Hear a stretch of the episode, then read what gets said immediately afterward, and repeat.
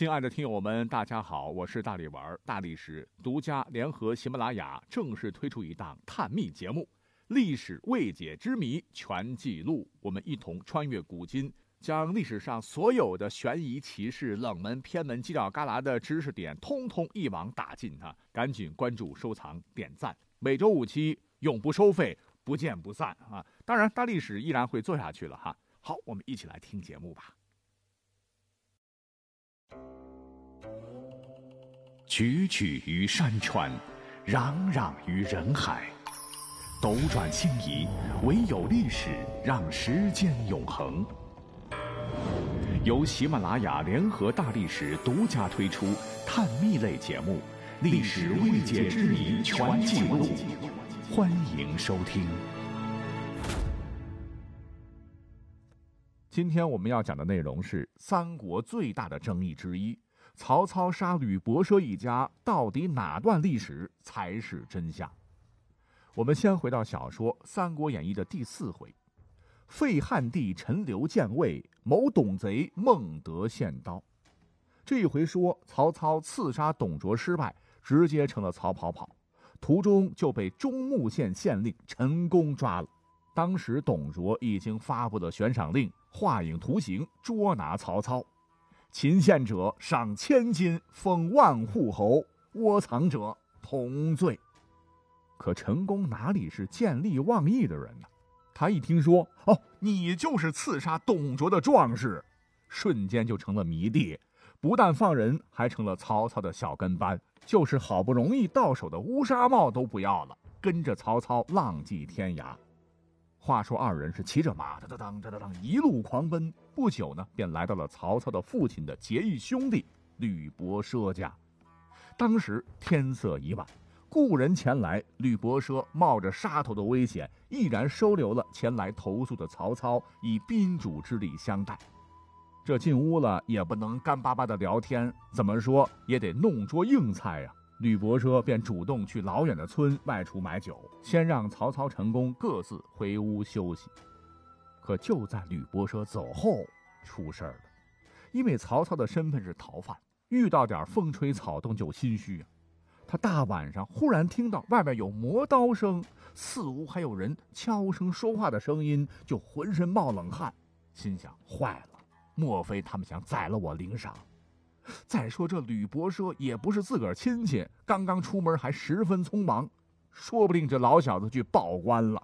曹操本就多疑，他哪里愿意坐以待毙呀？好，不是你们死，就是我亡啊！干脆我把你们先收拾喽！是抽出随身宝剑，直闯出去，见到吕家人，不问青红皂白，一顿批刺。可怜呐！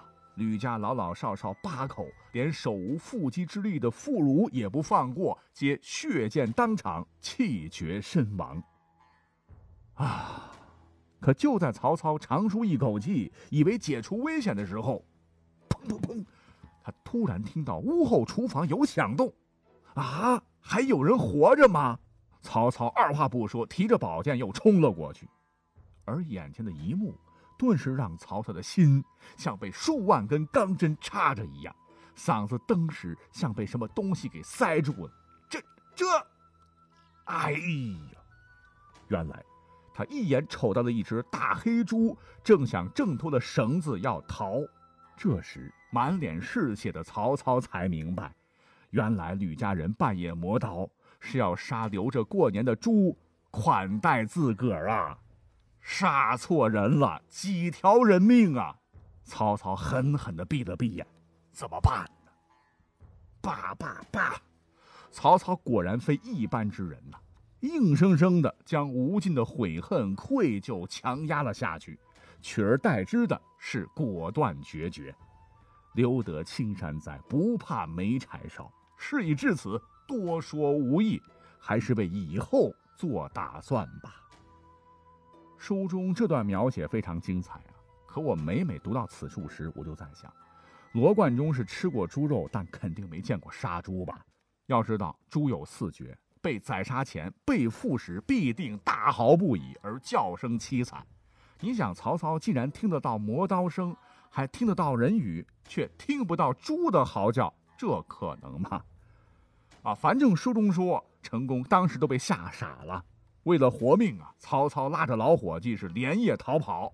不巧半道上，那真是躲啥来啥，偏偏遇上了骑着驴乐呵呵买酒回来的吕伯奢。可怜这个老头还不知道家里的惨状。孟德，酒好不容易买来了，别走啊！快快跟我回去吃肉喝酒，好好唠唠啊！书中道：“伯奢曰：‘贤侄使君合赠一酒，速请转骑。’操不顾，策马便行。行不数步，忽拔剑复回，叫伯奢曰：‘此来者何人？’伯奢回头看时，操挥剑砍伯奢于驴下。公大惊曰：‘适才误耳，今何为也？’操曰。”伯奢到家，见杀死多人，安肯甘休？若率众来追，必遭其祸矣。这次曹操突如其来的举动，把成功吓得又是一激灵。他气愤地上前质问：“恃才误耳，今何为也？之前杀人是误杀，如今误会解除，你为何还要杀人？”曹操低头思忖良久。仰天长啸，说出了那句千古名言：“宁叫我负天下人，休叫天下人负我。宁可我对不起其他人，不能其他人对不起我。”陈宫一看，曹操啊，曹操！吕伯奢一家九口的头颅一一不幸落地，你这个屠夫的头颅还可以扬得高高。说这番话的时候，竟然如此安然坦荡、大义凛然、冷血无情、自私自利，并非明珠耳。于是俩人是分道扬镳。操见事已至此，不能挽回，只得今后以死相投。《三国演义》当中这一段，真是淋漓尽致的将曹操多疑、凶残、狡诈这一系列的性格刻画的入木三分。但是我们要知道。越是精彩的桥段，我们越是要打破砂锅问到底。那么，在真正的历史上，到底有没有曹操杀吕伯奢的这段呢？其实，这也是三国到目前历史上最大的争议之一。怎么讲呢？可以明确的告诉大家，吕伯奢历史上真有此人，他们全家也确实是被曹操杀的。但吊诡的是。曹操灭其满门的故事其实有很多不同的版本，而《三国演义》只是选取了其中的一个。正史魏书中说，曹操当年逃出京城后，确实来到吕伯奢家。当时吕伯奢不在家，他的儿子和家中的宾客看到曹操只有一个人，就起了歹意，是杀人打劫，甚至把曹操的马匹和随身携带的金银细软都抢了。曹操一看这事儿不能忍，于是手持利剑将这些人全都杀了个干净。在这个版本中，曹操杀人是自卫，于情于理都说得过去。可问题是，魏书是曹魏政权的官方史书，曹操是大老板，肯定得拼命的美化曹操啊！就是有罪，你也得想办法洗白喽。关于这个说法，《三国志》引用比较多的民间书籍《魏晋世语》中说，曹操当时来到吕伯奢家中，吕伯奢确实不在，他的几个儿子对曹操很客气，但是曹操多疑呀，他认为自个儿现在是逃犯，这些人对自己如此亲热，一定有猫腻，于是，在月黑风高的晚上连杀八人，且无比凄怆地说：“宁我负人。”误人负我。还有一部有关三国正史以外的史料，《孙胜杂记》的书中又说，太祖闻其石器声，以为屠己，遂夜杀之。继而凄怆曰：“宁我负人，勿人负我。”遂行。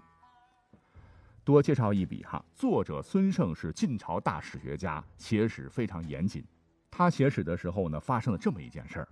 当朝权臣桓温打了一个败仗，孙胜如实记载。桓温大怒，通过他的儿子传话说：“你不改写，就把你满门抄斩。”可孙胜一点都不怕，杀就杀，史书就是要如实写。所以他写的这一段，千万别当野史听啊。这三个版本虽然细节不同，但各位可以比较一下：一来，曹操杀人的动机有所不同；二来跟陈宫好像都没啥关系哈。最后各种史料也没有讲是曹操最终杀了吕伯奢。其实客观来讲的话，曹操是个历史上才华盖世的英雄，但他的绝代才华并不能掩盖他曾经的残忍与过错。说实话，当时曹操如果不残忍狡诈的话，哎，他能为儿孙大下江山吗？您说是吗？好，感谢收听本期节目，我们下期再会。